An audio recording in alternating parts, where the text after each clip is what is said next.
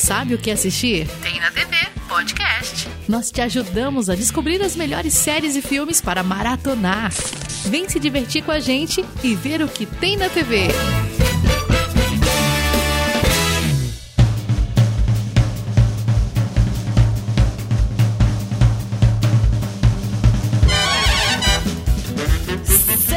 Bem-vindo você que está nos ouvindo aqui no Tem na TV Podcast. O meu nome é Bárbara Góes e eu tô aqui hoje com ele, meu fiel companheiro, Leonardo Amaro. Muito bem, pessoal. Novamente, mais uma vez empolgado aqui para esse episódio bacana. E como eu falei lá nos Reels, você vai ouvir talvez antes aqui, esse episódio vai ser emocionante.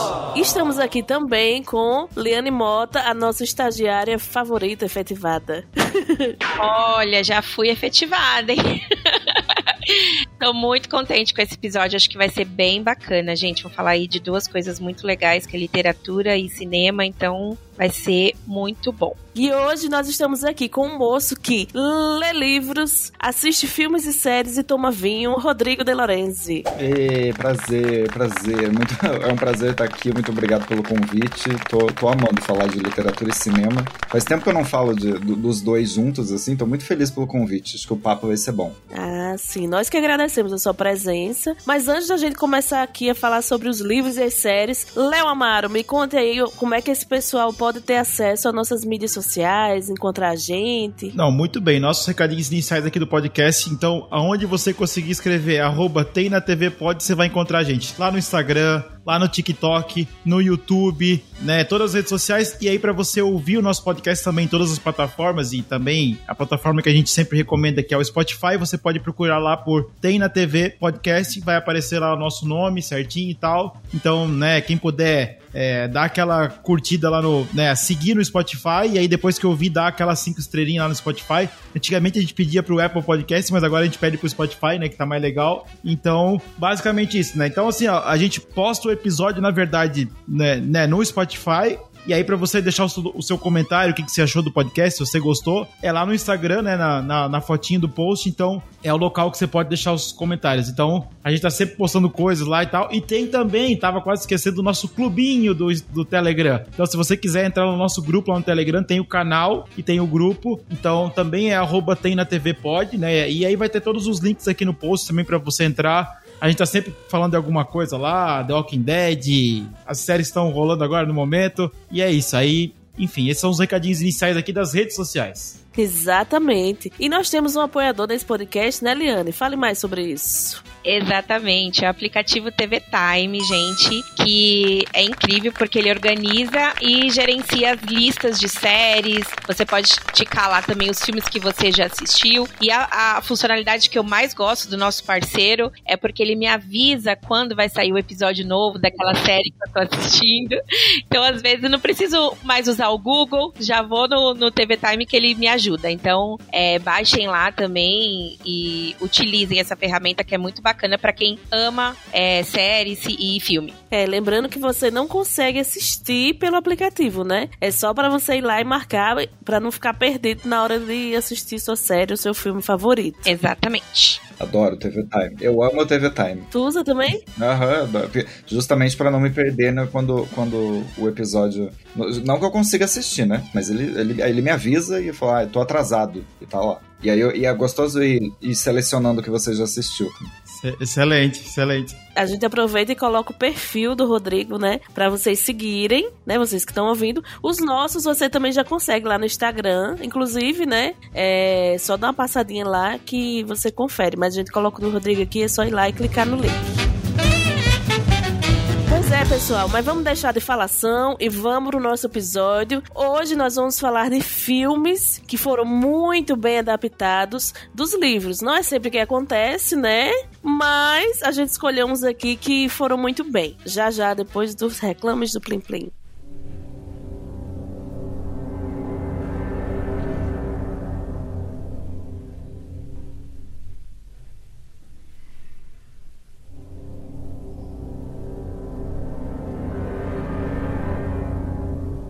Estamos de volta e agora a gente vai saber finalmente quais são os filmes que a gente escolheu para falar aqui hoje, né? Vamos começar por ela, nossa rainha Liane Mota. Rainha estagiária. Rainha estagiária. A Rainha do Terror, porque Ó. o, o, o filme que eu trouxe pra vocês é um clássico do terror. E eu tava, eh, quando a gente falou sobre essa pauta, né, eu tava até pensando assim, meu Deus, mas tem que ser um filme que foi exatamente fiel ao livro, ou eu posso ter gostado e a crítica não, eu fiquei nesse impasse. Mas eu decidi por esse, porque é, é um autor, é o meu autor preferido, né, o Stephen King, e eu acredito que, embora o filme não tenha sido totalmente fiel ao livro, ele mostrou ao que veio, é, ao ponto de as duas coisas fazerem muito sucesso e serem consideradas clássicos. Então, eu trouxe pra, eu trouxe pra falar aqui pra, gen- é, pra gente hoje o filme, o filme O Iluminado, do Stephen King, que é um clássico do terror. Você já leu, Bárbara? Alguém já leu? Mas Daí apelou, mas aí apelou, né? Eu não li, mas eu vi. Eu já li, é muito bom. Então, por que, que eu fiquei em dúvida em trazer ele? Porque realmente, assim, tem toda uma história por trás da, da adaptação, né? O filme é de 1980 e do diretor Stanley Kubrick, né? E até hoje o Stephen King fala pra todo mundo que ele não gostou da adaptação. Ele mete o pau, ele realmente fala que é, acabaram com o livro dele, mas o, li o filme é, fez o maior sucesso nos cinemas e até hoje ele é considerado um clássico, né? E assim como o livro. E por que que eu achei bom assim, gente? Porque eu gosto muito de terror e os livros do Stephen King, uma coisa que ele, ele tem, ele te faz sentir as- a- tudo que ele tá descrevendo é como a gente tava falando aqui em off do Is Us, né? De você sentir aquele, aquela angústia enquanto tá assistindo, enquanto tá lendo, você sente tudo que ele tá descrevendo ali. E eu sentia muito medo lendo O Iluminado. Eu li quando eu tinha 16 anos, a ponto de eu guardar o livro no quarto da minha mãe, debaixo da cama. Nossa. Juro por Deus, eu tinha muito medo. E aí, quando eu assisti o filme, eu fui com essa expectativa, né? Eu lembro que eu assisti na TV, nem, é, nem tinha é, streaming, nem nada. E aí eu sentia, eu, eu tive a mesma sensação sentindo. Eu fiquei com medo, eu fiquei sem dormir. Então eu pensei, puxa, eles conseguiram, embora algumas é, coisas sejam bem diferentes do livro e embora o autor não não valide essa adaptação, eu acho que foi uma, uma adaptação que fez tão, tanto sucesso quanto tão boa quanto o livro. E, e as mudanças né que eles fazem para o filme não desmerecem a história assim no, como um todo. Então é, eu gostei bastante Uma coisa que eu vi a respeito desse livro é. Não sei se foi o autor que falou isso, mas é que o personagem principal, que era Jack Nicholson, né? Eu não sei, eu não, eu não lembro o nome dele no na história. é o Jack Torrance Pronto. Diz que no livro ele era assim, uma pessoa normal e aí de repente ele enlouquece. E no filme parece que ele sempre dá aquele ar de louco desde o início. E aí, o que é que vocês acham disso? É, exatamente. Essa é uma, uma das críticas do Stephen para o personagem. E, inclusive, é spoiler se eu falar que no final, o personagem do livro ainda tem meio que uma redenção antes de chegar ao final. E já no, no filme, não. No filme, ele começa louco e ele morre louco, né? Então, ele acaba louco. Então, isso foi uma, uma das coisas que mudaram também. E o Stephen, ele critica não só essa, essa construção desse personagem, como também o da mulher do Nicholson no filme, que ele até fala assim: eu não. Eu não escrevi uma mulher assim. Porque no filme ela é, ela é, tido como, ela é tida como histérica, ela não tem uma, uma, uma, uma participação muito significativa no filme, né? Ela é só a mulher histérica do cara que, que tá lá sendo atormentado pelo, no, no hotel. É, e já no livro, não. No livro ela tem mais desenvolvimento, assim tal. Então, essa também é uma, uma característica. É, o Stephen falou uma vez, inclusive, que o Iluminado, não sei se vocês sabem disso, até uma curiosidade, é quase que uma autobiografia dele na época que ele escreveu o livro, porque ele passava por problemas é, com drogas, com álcool, e ele tinha esse medo de enlouquecer e machucar a mulher dele e o filho dele. Então era é, uma, é um, um livro muito pessoal para ele. Então acho que foi é muito natural ele não ter é, gostado assim, da adaptação, porque aquilo batia muito nele, né? Pessoalmente. Ele até ele fez depois, né, uma minissérie do Iluminado com, com vários episódios, não sei se são quatro, são ele, eu acho que tem do, tem do It também, que, que eu, eu não me lembro qual, qual desses dois ali, mas ele, fez, ele não gostou da adaptação do Iluminado e aí ele refez o que o produto dele. E é muito chato, muito ruim. Porque é aquilo, né? Você não tem você, você tá, tá muito apegado à sua obra, né? Então você não quer tirar nada, você não adapta o, o, a linguagem do livro pro, pro cinema, pro audiovisual, que é completamente diferente. Então ele quis contar exatamente a mesma história num filme. E é insuportável de assistir. E tem umas coisas no, no livro que, eu, que o. Que tiraram. É, no livro que tiraram no filme que eu acho que foi uma decisão inteligente. Tipo, não é spoiler, assim. No, no, livro o jardim se mexe, né? Ah, e o arbusto vira um cachorro. É uma, uma bobeira, assim. Eu, assim, eu, não, eu, eu tava assustado, assustado, assustado até que o, o jardim começou a, a se mexer. Falei, ai, gente, muita piração. E no filme não tem isso. No filme é, é, é, é uma, loucura, é uma loucura humana, né? E, então eu acho que. Eu, eu adoro adaptação e eu acho que o Stephen King está errado sim tá? E não gostar. eu acho que ele está errado, porque o filme é ótimo. Mas essa questão das adaptações, eu acho que ele meio que aprendeu depois, porque ele meio que liberou, assim, né? Liberou geral as adaptações e, tipo, acompanhou meio que, né? Não, não acompanhou de perto que teve, tem tanta coisa, né? Que foi adaptado que ele né, não, não conseguiu mais adaptar acompanhar de perto, assim, né? Então ele, ele, meio que abriu mão, assim, né? Ó, vai, vai aí, né? Faz aí, né? O azar dele é que a maioria das adaptações é, são ruins, né? Sim. As adaptações dos livros dele não, não são boas, não.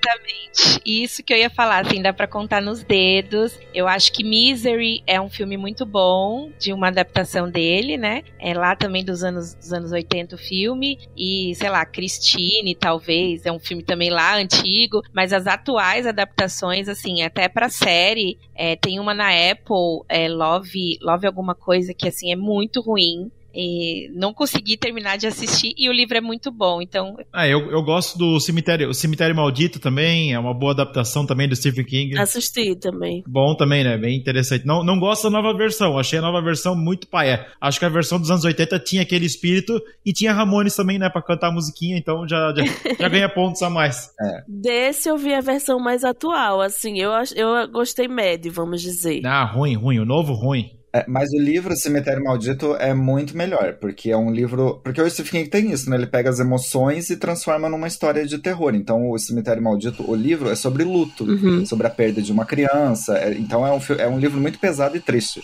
Aí no filme vira um terror, né? Não, no filme o luto é muito rápido, né? Tipo, passa muito rápido, né? E no, e no livro é pesadíssimo. A gente tá falando aqui de, de de cinema e literatura, né? Mas recentemente também essa, esse outro filme, esse outro livro do de Stephen, o Misery, ele está sendo adaptado para o teatro. Não sei se vocês estão é, sabendo. Eu assisti. Você assistiu? Ai, é boa. Estava em São Paulo e assisti, é bem boa. Ai, eu queria muito ter ido. As partes em que você não, não tem como encenar uma batida de carro, neve, tal no teatro, então eles eles botam um telão atrás e vão eles filmaram antes e daí como passa um filminho e aí o, o, o palco gira para todos os cenários, assim, o quarto, a sala, tem uma, uma hora que ele sai do quarto, né? Então, é, a parte de fora. Então é assim, eles fizeram uma adaptação boa, assim, bem, bem, bem legal. Ah, que legal. Ai, que bacana, que bacana. Liane, é, aproveita e fala um pouquinho da sua outra que você ia falar, né, sobre Harry Potter. Dá só uma pincelada dizendo que não vai indicar, mas que vai indicar. Eu li todos os livros real time, assim, eu sou aquela é, criança, adolescente que cresceu realmente com Harry Potter. Quando eu comecei a ler, tava lançando, acho que o, o terceiro livro aqui no Brasil e depois eu fui acompanhando conforme eles foram lançando. Então a expectativa para o lançamento dos filmes foi assim é, absurda, né? Dos oito filmes do Harry Potter. Bom, tem muitas críticas, né? Os dois primeiros foram de um diretor e depois ele saiu e aí veio outro. Mas assim, o meu preferido e a adaptação que eu acho que foi mais bacana, embora também não tenha sido tão fiel, que era um livro que tinha mais coisas assim que a gente ao ler imaginava, é, queria ver como ficava isso, na, como eles iam fazer isso na tela, o terceiro livro, que é O Prisioneiro de, de Azkaban. Então eu acho que a minha adaptação preferida, não é a mais fiel, mas é um, um, livro que eu acho que conseguiu, um filme que conseguiu transparecer assim todas as emoções que a gente teve quando leu, é, foi o, o, Prisioneiro de Azkaban, que é o terceiro. É muito bom. Vocês já leram Harry Potter? Não, gente, eu sou a única doida. A mesma, o mesmo caso. Eu, eu acompanho desde criança e acompanhava os filmes, era uma loucura. Foi, foi a minha, minha grande infância e adolescência. Ai, E o Prisioneiro de Azkaban é legal porque tem essa virada de- disso, de adolescência. Eles pegaram o Alfonso Cuarón, né, que já tinha é, experiência com, com filmes mais né, fortes e falando sobre adolescência e tal. E aí eles trouxeram pro universo de Harry Potter. Então os dois primeiros filmes são muito infantis, né? É aquela coisa Cris Columbus, né? Esqueceram de mim, assim, ai, nananã. O, o filme é quase um capítulo 1, capítulo 2, capítulo 3, é tipo isso. E no terceiro ele quebrou, né? Aí o, o cabelo dos meninos tá bagunçado, nada é muito certo ali, tem os hormônios e tal. É, foi uma quebra muito interessante que deu pra Harry Potter. Eu gosto muito. O seu, a sua adaptação favorita também é essa? De Harry Potter, Prisioneiro de Azkaban, eu gosto muito da Ordem da Fênix, mas é porque eu gosto do, do livro da Ordem da Fênix. Eu acho muito político, assim, eu acho que eles conseguiram fazer um pouquinho isso no, no filme. Mas o- as adaptações de Harry Potter, na época eu gostei muito, mas assistindo hoje eu, eu prefiro os livros ainda, assim. Mas, mas sou muito apaixonado por todo. E o que, que você acha dessa série que estão prometendo aí que vai, que vai lançar? É, assim, vou- tem uma polêmica com a autora, né? Eu, eu, eu- eu deixei de gostar muito, assim, de Harry Potter por causa da... da, da enfim, de algumas declarações da autora que são bem transfóbicas, né? Mas eu vou assistir essa série porque eu acho que Harry Potter, ela tá, é perfeita pra uma série de TV, assim, que você, muita coisa eles excluíram nos filmes, não dava pra trabalhar, muita coisa que as pessoas criticavam na época. Então eu acho que vai ser bem bom. Eu, eu acredito que vai ser um sucesso. Porque imagina eles adaptarem uma temporada de um livro todo, vai ser sucesso. Eles não vão parar de ganhar dinheiro com isso, não. Não. Jamais. Eu só esqueci de falar que o Iluminado tá disponível na HBO Max. E Harry Potter também, né? Harry Potter também. Ah, Maxinha, né? Minha preferida. A rotina. Eu, eu não tenho muita história com Harry Potter, porque na época, assim, eu não acompanhava. Muita gente que eu conhecia acompanhava, mas eu nunca me interessei muito. E aí, hoje em dia, mais adulta, né, pessoa velha já, aí eu comecei a ver os, li os filmes. E assim, só que eu comecei querendo fazer maratona e não continuei ainda. Tipo, sempre tem alguma coisa pra ver. Não é porque eu não gostei, eu gostei muito. E os livros eu tô com o primeiro no meu leve pra ler e não comecei ainda também, sempre deixando para depois, mas já ouvi muitas pessoas que são, né, Potterheads, que o livro é melhor. É, a experiência, se você conseguisse começar pelos livros, acho que você teria uma experiência bem mais bacana Uhum. do que começar pelos filmes. Mas também pode ser pega, mas eu acho que a, a chance de você ser pega pelo mundinho Harry Potter é mais fácil pelos livros.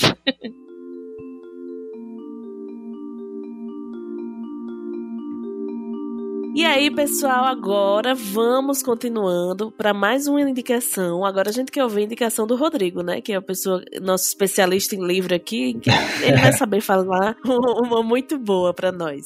Vai, Rodrigo. Vamos lá, então, eu vou indicar um. Eu, eu sou conhecido por ler livros pesados, eu não poderia indicar um filme leve, né? Então vou indicar um, um filme baseado num livro pesadíssimo que é Ensaio sobre a Cegueira, do Saramago, né? José Saramago. Uhum. que é, basicamente, é, é, não sei se vocês já, não sei se, talvez as pessoas não, não tenham visto nem lido, mas acho que sabem um pouco da história, porque é muito, é o livro mais famoso dele, né? É uma epidemia de cegueira branca, né? Que acontece numa cidade, ou no, você não fica sabendo se é numa cidade, no mundo, no, numa, é um- numa parte ali. O filme eles gravaram em São Paulo, então você percebe que é São Paulo, embora seja falado em inglês, né? Uhum. É, e aí uma epidemia de. Um, um cara tem uma, uma cegueira branca, que não é, um, não, não é escuridão, né? Então você tem um excesso de luz, o que já diz muita coisa, porque aí, né, como es- estamos vendo demais, né? Estamos vendo muitas coisas e ao mesmo tempo não vemos nada. Tá, Esse cara tem uma um, um surto ali de cegueira branca e ele vai passando pra todo mundo. E aí, aos poucos, todo mundo tem essa cegueira branca, menos uma mulher. Ela é a única pessoa que consegue enxergar. E aí, e ela é casada com um cara e eles. é,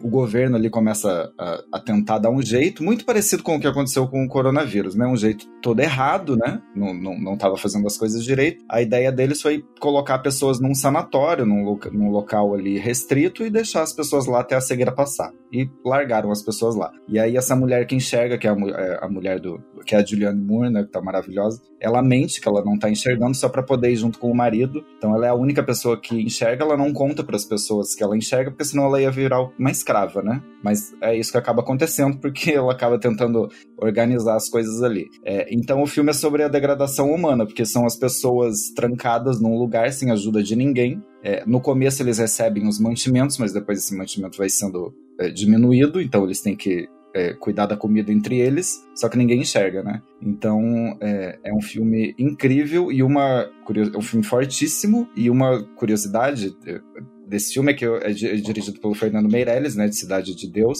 e ele tentou adaptar isso em 98 e o Saramago falou: "Não, não, ninguém vai mexer na minha obra porque meus livros não viram filme". Então, e aí demorou 10 anos para ele convencer o Saramago de que aquilo poderia virar um filme. E aí ele fez o filme, chamou o Saramago, quando o Saramago terminou de ver, ele tava aos prantos assim, que ele falou que o livro dele é, era o filme assim, que ele conseguiu passar das páginas para as telas de cinema. Foi fiel, né? Ai, que legal. É, foi é porque eu, eu, não sei se vocês já leram Saramago, é muito difícil mesmo, porque ele não, ele quase não usa pontuação para, e é, é, português de Portugal, né? Então, assim, pra gente já é um pouco mais difícil. Mas ele não usa pontuação, é um texto corrido, assim, é um texto bruto. Os personagens não têm nome nesse, nesse livro, então é o a mulher do médico, a fulana, a mulher do dentista, a não sei o quê. E, e é muito difícil de adaptar um negócio desse, né? E, e o, o, livro dá uma sensação, você vai entrando num, num, pesadelo, assim, porque as pessoas vão perdendo. Você vira um bicho ali. Na, na, naquela situação. E aí você começa a se colocar no lugar desses personagens. E era muito difícil de adaptar isso. E ele conseguiu, que é um filme. Tem umas coisas muito dolorosas. Assim, eu não vou dar spoiler, tá? Porque, para quem não assistiu, tem, tem, tem uma cena lá que você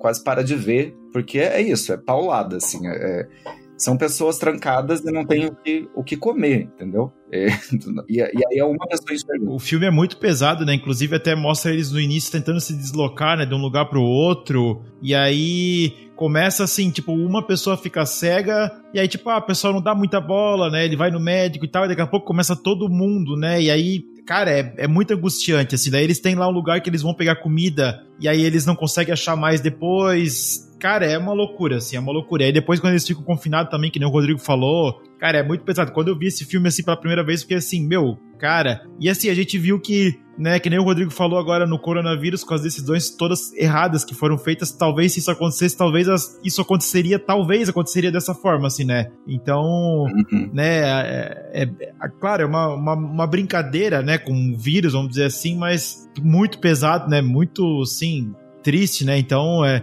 realmente a degradação humana ali que, né, no, no, no, fim ninguém entende mais nada. E aí tem até a questão deles, né, de que eles têm relação, né, relações sexuais lá, né? Tá tudo meio misturado, assim, ninguém, porque ninguém enxerga mesmo. Então, tipo, é o famoso ninguém é de ninguém, né? Só que a mulher do cara lá enxerga, daí ela, né, começa as tretas do filme. Então é, cara, é muito complicado, assim, né? É uma, é uma sociedade reduzida a nada, assim, que você não tem mais civilidade ali. Então, a mulher, quando tem, tem esse marido e ele começa a ter relações. Eu já dei um spoiler aqui, mas com, com outras pessoas, ninguém se importa, porque ele, ela não vê mais ele como um marido, ela vê como um paciente, ele a vê como uma enfermeira, né? Porque ela é a única cuidando dessas pessoas. E o final do filme, que esse eu não vou falar, é, é um soco na cara, assim, que é belíssimo, é muito bonito, mas é um, é um, é um soco na cara, porque é a, a ironia da vida. E o, o, filme, ele é muito duro e ainda assim ele, ele dá uma diminuída em certas coisas, porque no, no livro você vai vendo uma escatologia muito pesada ali, porque é, o Saramago consegue colocar a gente num ambiente de...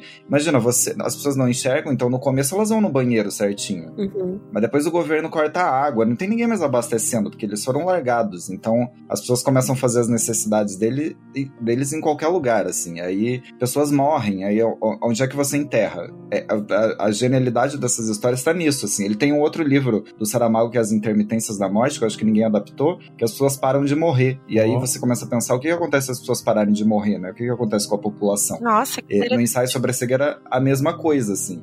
Aí se as pessoas morrem, onde é que você enterra? Você enterra num lugar lá, mas depois não tem mais lugar. Então as pessoas vão apodrecer na sua frente. E aí você vive, vive naquilo. Então é um filme para você pensar co como seria, assim, se a gente fosse largado e como a gente precisa de uma certa ordem, né? De civilidade mesmo, porque senão a gente ia ficar completamente bicho mesmo, ia virar animal. Eu acho que esse é daqueles filmes que você termina e você tem que conversar com alguém, porque você fica muito impactado. Então você começa a, a refletir mesmo na, nas suas atitudes. E, e, o fato de ser a, a, cegueira branca e não, não a, a ausência de luz, mas a, a, junção das cores básicas, né? Eu acho muito interessante, interessante também, porque a gente tá assim. É, a gente não, não olha mais. Ele tem até uma frase dele, que acho que é se se tiveres olhos, veja. Se puder ver, enxergue, alguma coisa assim. Que é isso, a gente não tá mais enxergando nada, né? A gente vê ali e aí não, não, percebe mais as coisas. Olha, mas não vê, né? É, você, você olha na rua, assim, várias coisas acontecendo, você segue seu caminho, né? Aquilo não te abala mais, né? Você vê uma pessoa ali e, e, e é isso. Imagina isso multiplicado por muitas, muitas coisas numa cidade toda. É, enfim, eu, eu amo. E é uma adaptação muito boa, porque o livro é meio cru, assim, tem as coisas que vão acontecendo ali, e o filme consegue colocar isso. Até ele tem uns estouros de luz, assim, para te dar a sensação de que você tá numa cegueira esquisita. Não, e, e, o elenco é muito bom também, né? Mark Ruffalo, e aí acho que foi um dos primeiros filmes da Alice Braga também, né? Nos Estados Unidos, então assim. Isso. Né, é, né carreira ali e tal. Danny Glover, Gael Garcia Bernal, né? Um elenco muito bom, assim, né? Então. E Julianne Moore, então, é, já tinha, já tinha falado. Muito estourado. Ah, tá excelente. Sim, sim. A, a, crítica lá fora não, não curtiu muito, assim, não sei porquê, mas eu acho que é pela dificuldade do texto do Saramago, assim, acho que achou o filme um pouco, um pouco frio, talvez, assim, mas, mas não é. É, porque o, o, o filme deixa a gente julgar os personagens, ele não, não bota o julgamento, ele não dá um julgamento ali. O que aqueles personagens estão fazendo é o que você, o que você faria naquele lugar. Tem, tem o vilãozão, né, que é que ali tem que ter, mas é ele é um ser humano, então claro que você fica chocado com as decisões desse cara, mas aí você fica pensando qual seria é, a sua decisão se tivesse na, naquele, naquele lugar ali, naquele ambiente. É, aquela famosa luta pela sobrevivência, né? O livro é de que ano, Rodrigo, você sabe? O livro é de 95 e o filme é de 2008. Ó, oh, esse filme, esse tipo de filme é o filme que eu gosto de ver quando a gente sai do cinema, ou sei lá, da, stop, né, em casa, e a pessoa fica assim, pensando num monte de coisa, assim, refletindo. Porque tem filme que você termina ali, na mesma hora você esquece, né? Sim. Eu, eu assisti esse filme, é, não esperava nada, e ele entregou tudo, porque justamente eu tentei ler, é, tentei começar a ler o livro e não consegui. Na época da faculdade, eu achei a escrita muito difícil. E não insisti. Falei, ah, deixa isso aqui. Eu só ia ler porque a professora passou e tal. Então, eu eu falei, quando eu assisti o filme, eu falei, nossa, eu devia ter lido o livro. Aquelas. se é tão bom assim, se o filme é tão bom, imagina. É difícil mesmo. Os livros, to, todos eles são difíceis. As Intermitências da Morte também. Tem um que é, é ensaio sobre a lucidez, oh. que são. As, as pessoas decidem votar em branco. Todo mundo vota em branco. Olha! E aí anula uma eleição. Parece legal, só que, como em toda a história do Saramago, Começa da nem, merda. Nem sempre é muito, é legal, assim, né? Começa a complicar. It's just another night And I'm staring at the moon I saw a shooting star and thought of you Vamos lá, Léo. Agora é a sua hora de dizer pra gente qual filme que você escolheu para falar hoje. Ah, gente, eu, como sempre, né, eu jogo aqui com o livro de regras debaixo do braço, então eu, eu faço aquela, aquela escolha bem conservadora que eu sei que bate no coração de todo mundo. Então, o, o né, o livro barra filme que eu escolhi aqui é A Culpa das Estrelas. Oh. Né, até a Liane, hum. a Liane tinha falado antes, né? Eu acho assim, talvez nem seja uma adaptação fiel ao livro, mas assim, o, o filme me levou pra todo lado possível, assim, tipo, né, de emoção. Eu tive a oportunidade de assistir esse filme no cinema e eu não sou um cara que, assim, me emociono demais, choro, assim, mas a hora que o bicho pega lá, eu, cara, não, não, não consegui me segurar, né? Sim, basicamente, então, conta a história, né, de, um, de uma menina que tem, tem câncer, né, tem problema de câncer e tal, e o rapaz também, que ela, ela acaba conhecendo ele lá no. Acho que é na quimioterapia que ela conhece ele, né? Acho que é, né? Não é, não é tipo naqueles apoios, não? Assim, tipo terapia em grupo? É, acho que é. Na... É, eu acho que ele. É. Na terapia. Acho que ele cuida dela, não é? É, então, ele se conhece ele na terapia e tal, aí ficam naquela, naquela bobagemzinha ali e tal, e aí os dois meio que sabem que tem, tipo, né, estão fazendo tratamento, mas sabem que estão com o tempo contado ali e tal, tipo, é, né, é uma história bem pesada e tal. Mas, cara, esse filme, ele, ele me levou pra, tipo assim, no começo ele começa a contar uma história que vai ser feliz, aí ela vai lá pra É, né? Eles têm um negócio. Isso é muito legal falar, e tem aqui no Brasil também, é até legal pro pessoal, pessoal dar uma olhada depois, que é a questão do último desejo ah, a pessoa que tá com uma doença terminal, normalmente câncer, né? Normalmente o pessoal que tá com câncer, ele tem o, o, último desejo. Aqui no Brasil tem também, tipo, tem uma ONG lá que vai atrás de, ah, se o cara, ah, eu quero conhecer o, sei lá, o William Bonner. Eles vão lá, vão atrás do cara e levam ele lá no hospital para conhecer e tal, pra conversar com a pessoa. Né, um exemplo bem bobo, assim, né? E aí, no nosso caso, da nossa protagonista aqui do filme, ela queria conhecer lá o tal do Van Houten, o escritor que ela gostava dos livros e tal. E aí o livro, tipo, né, o filme ele vai te levando pra esse caminho assim, meu, vai ser super legal, não sei o quê. E aí, na verdade, chega lá descobre, né, não, não, eu não vou dar todo o spoiler possível aqui, descobre que não era bem aquilo e tal. Mas, tipo assim, tu fica meio puto, assim, né? Tipo, meu, caraca, ela ficou esperando por isso e não deu certo e tal. E, assim, uma coisa que, que eu achei muito legal desse filme, porque tem muitas horas que ela, que ela né, que é a, é a Hazel Grace, né, e o, e o Augustus, né, o, como é que, é que eles falam que é, é é, é Gustav, né? Que chamam ele, né? No filme, né?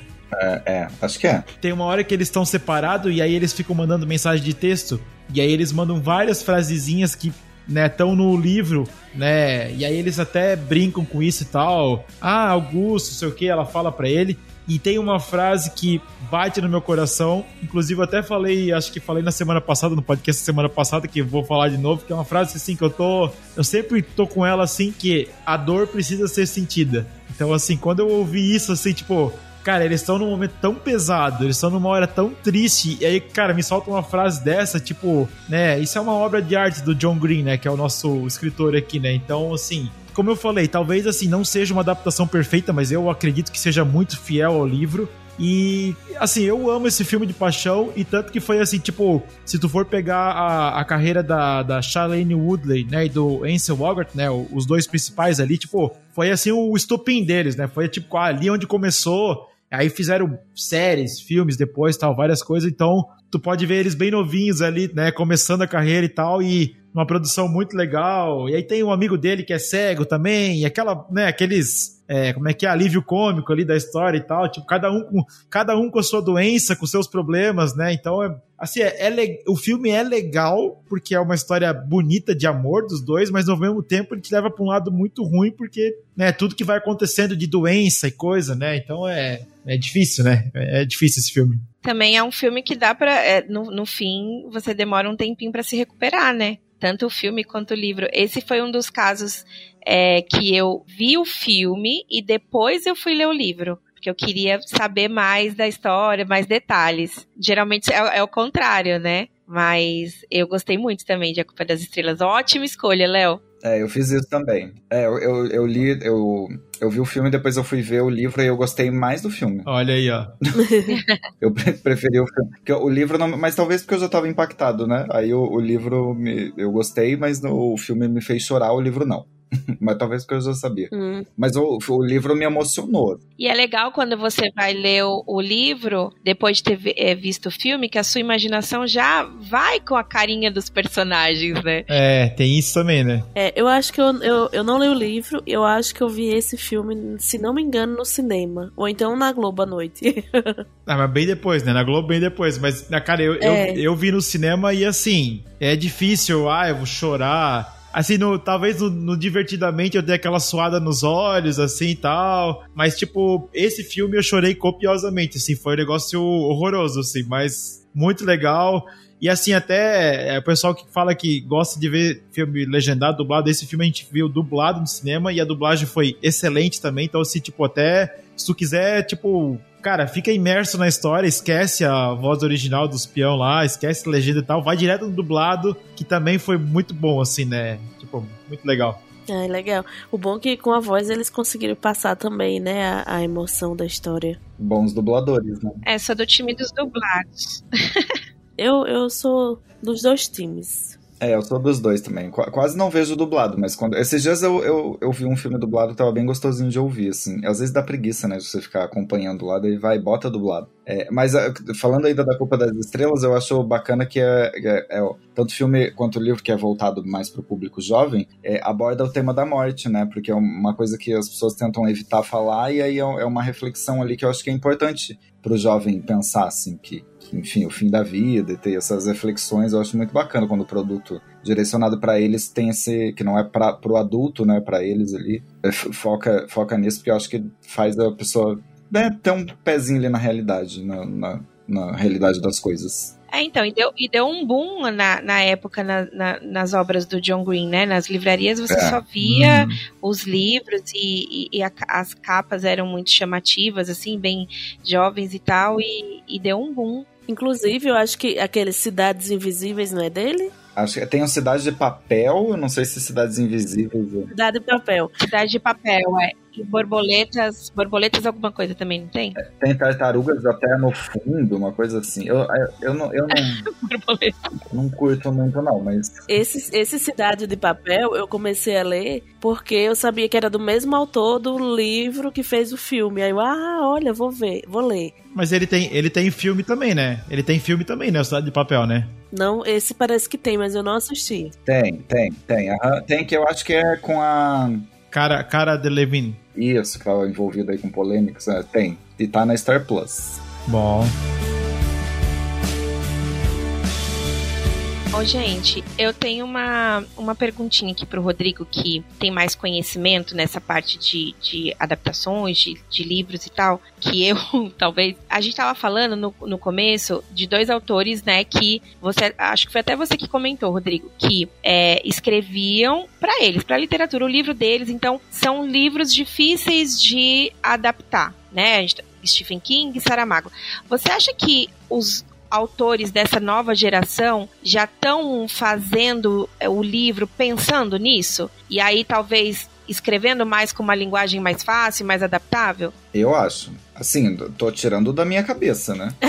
Não, não, não, vi ninguém falando disso. Mas eu percebo, porque você consegue ver. Você lê e você vê. Isso aqui dá um filme, isso aqui dá uma série. Até o, o livro da Margaret Atwood, que é, o- que é o primeiro, o conto da Aya, né? Hum. Aquele livro é difícil de ler também, muito difícil de adaptar. O segundo, que é a continuação, Os Testamentos, que é, que é novo, não tem, sei lá, acho que 3, 4 anos, você consegue ver a estrutura ali para que ajude na, na, na- na contação da história numa série. Você já vê. E ela, ela é uma autora renomada, assim, então eu, eu não sei se ela já fez pensando nisso ou pediram, mas eu vejo vários, vários que você vê assim, ah, isso aqui vai virar uma série. E geralmente vira. Não, não, geral, alguém compra uma adaptação e vai. É igual aquele, é aquele, aquela série que a gente falou recentemente, né? É... Silo. Não, não. Aquela da música. Ai, como é que chama? Jake, ja- Daisy Jones, 26. Daisy Jones. Daisy Jones, né? Daisy Jones, a, a autora do livro, já quer escrever o segundo livro, já para virar a, segunda temporada, né? Ah, mas aí, mas aí é os, os ticlin da Amazon caindo na conta dela, aí até eu escrevo lá. E é rapidinho.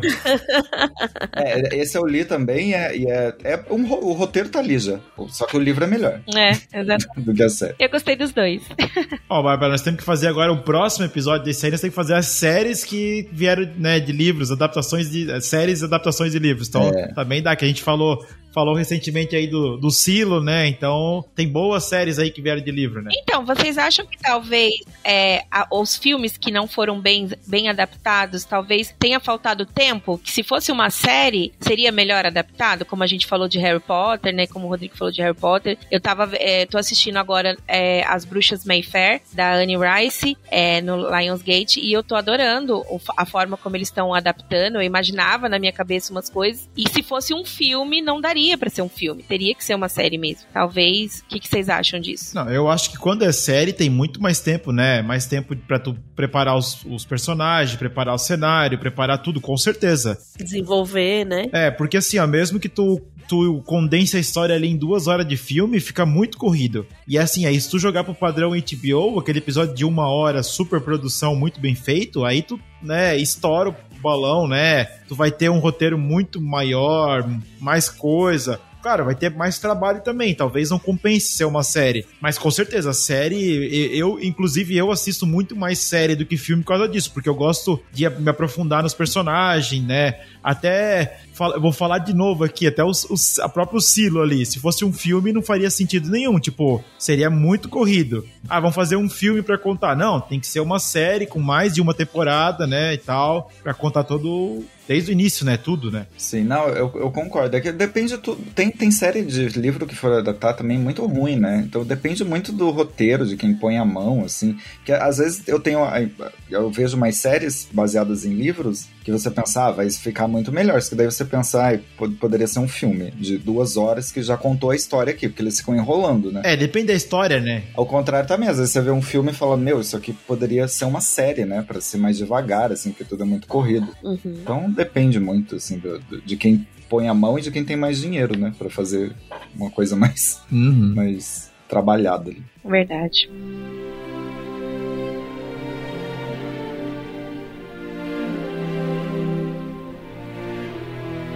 Muito bem, então, pro nosso último bloco aqui de indicações, né, de bons filmes que vieram de ada- adaptações aí de livros. Bárbara, qual que é a sua escolha aqui pra trazer aqui a discussão dessa noite? Eu tive, assim, muita dificuldade de escolher, porque os livros que eu leio geralmente não são adaptados ou são pessimamente adaptados. Por exemplo, é, aquele de Dan Brown, Game of Thrones. achei péssimo. Game of Thrones.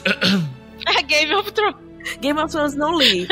Game of Thrones não li. Não li. Mas o que eu acho que chegou mais. in- Inclusive, já fica até a dica. O que eu acho que chegou melhor, assim, mas ainda não é um livro que eu consideraria uma boa adaptação de verdade, foi A Garota no Trem. Porque eu- o, o livro, assim, ele é tão fascinante que eu virava madrugadas lendo, assim, naquela sede de saber. E o, o, o filme, assim, foi médio. Então, por causa disso, eu escolhi. Eu tinha uma lista, inclusive, de filmes, e se perdeu aqui no meu computador, mas eu lembro que, por exemplo, 12 anos de escravidão tava na lista, que são filmes muito bons, excelente, excelente.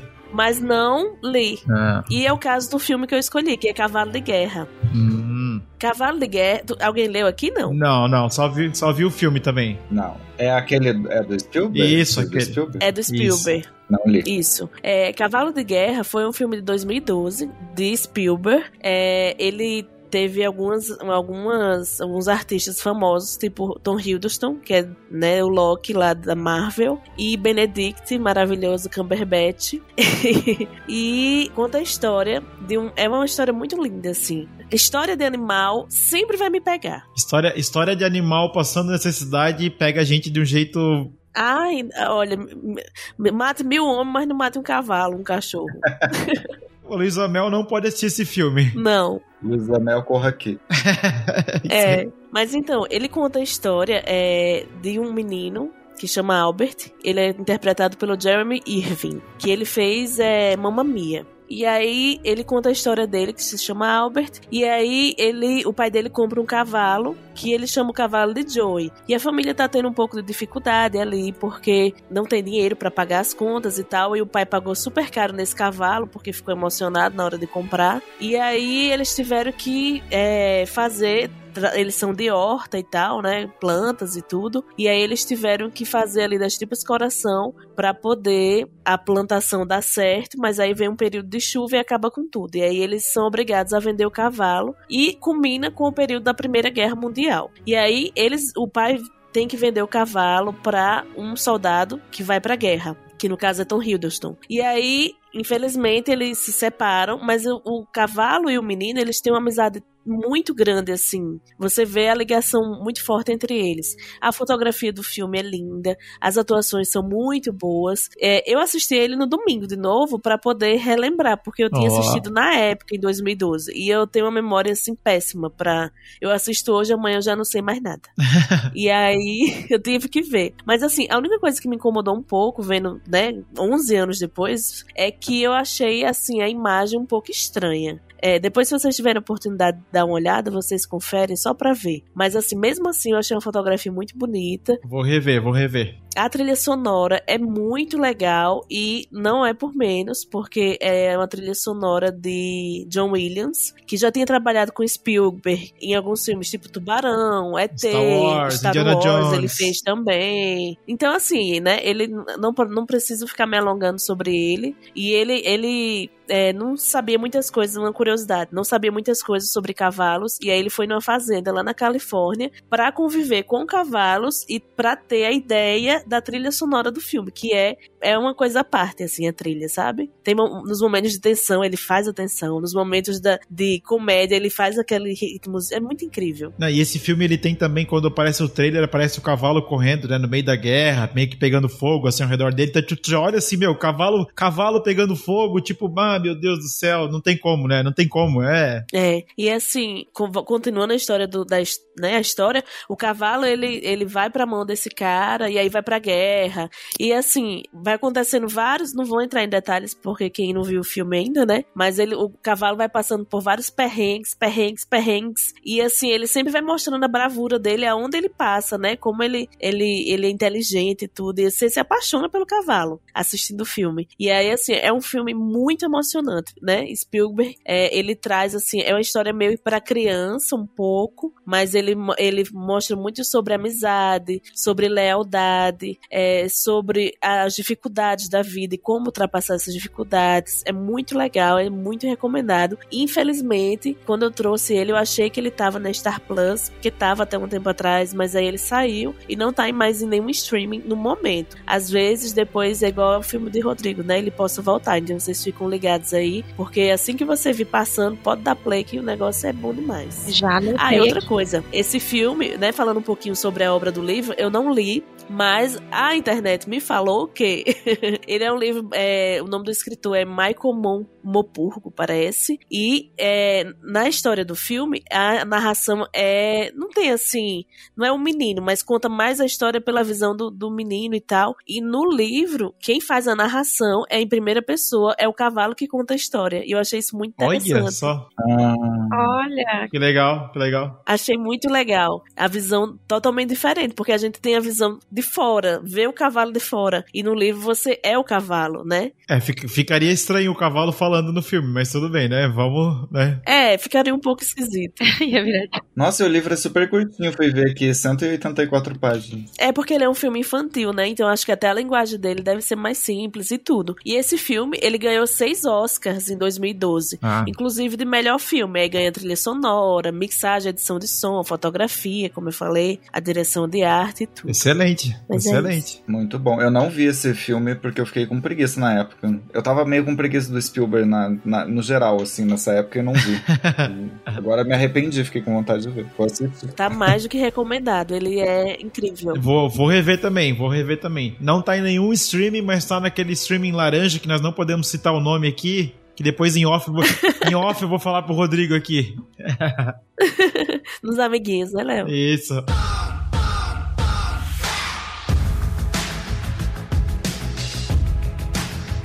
Bom, pessoal, então esse foi aqui o nosso episódio de indicações de filmes que vieram de livros, né? Boas adaptações. Então, mais uma vez aqui, vamos agradecer aqui a presença do nosso querido convidado, Rodrigo de Lourenço. E, Rodrigo, por favor, onde é que o pessoal consegue te achar? Dê as suas declarações finais aqui nesse episódio, por favor. Ah, muito obrigado pelo convite, foi muito divertido, adorei. Podem chamar mais vezes que eu topo, fiquei muito feliz, adorei. É, pessoal pode me achar no Instagram como arroba rodrigo.delorenzi, no TikTok eu tô como arroba rodrigo de Lorenzi, e no YouTube eu dei uma parada, mas eu ainda tô lá. Pode, pode procurar como Rodrigo de Lorenzi, tá? Rodrigo de Lorenzi Vino Série, que, que eu, eu, tô- tô- eu falo de livro, série e filme bebendo vinho, que é, é isso. Ah, que maravilha. É as melhores coisas da vida. É sobre.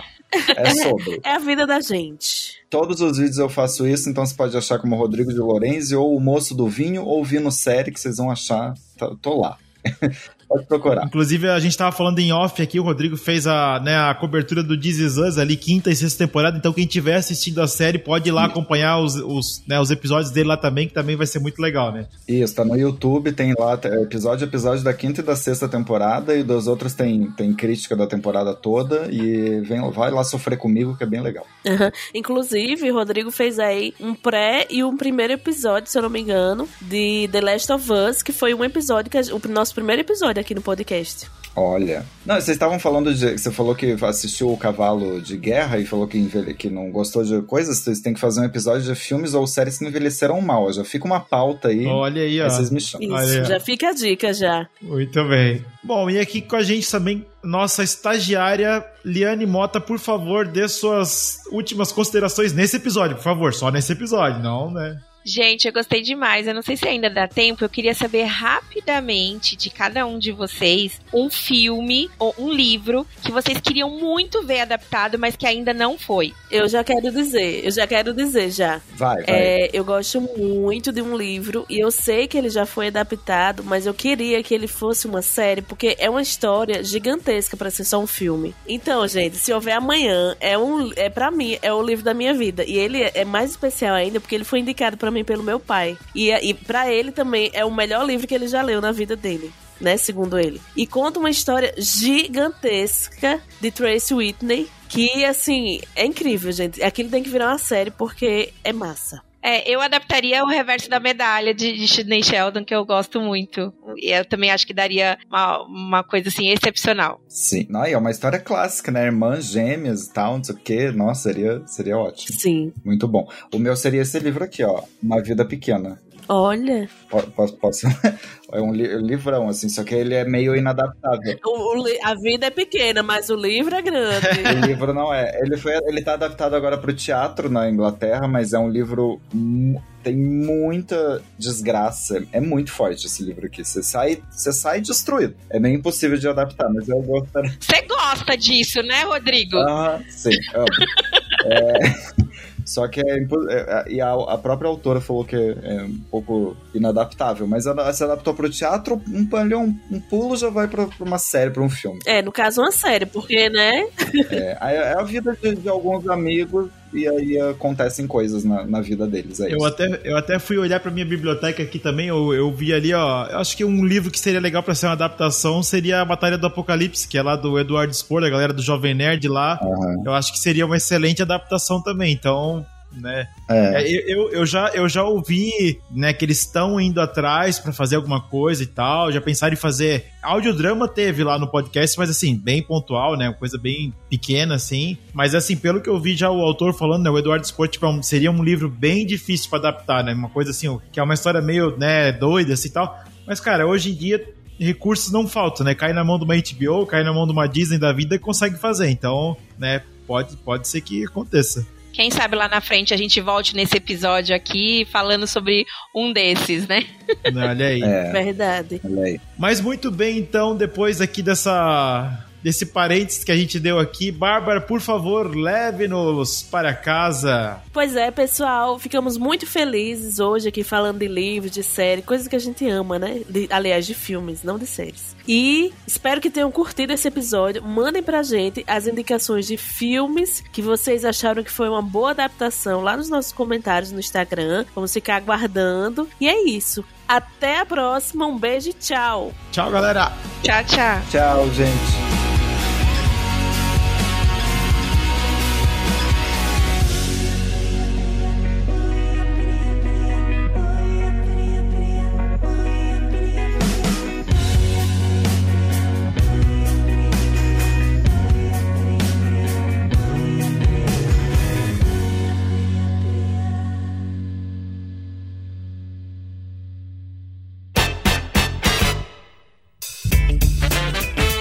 Você ouviu o Tem na TV Podcast. Esses e outros episódios incríveis você encontra no Spotify e nas principais plataformas de podcast. Gostou do episódio? Deixe seu comentário no nosso Instagram, no arroba Tem na TV Pod. E fique ligado no que tem na TV. Tem na TV Podcast.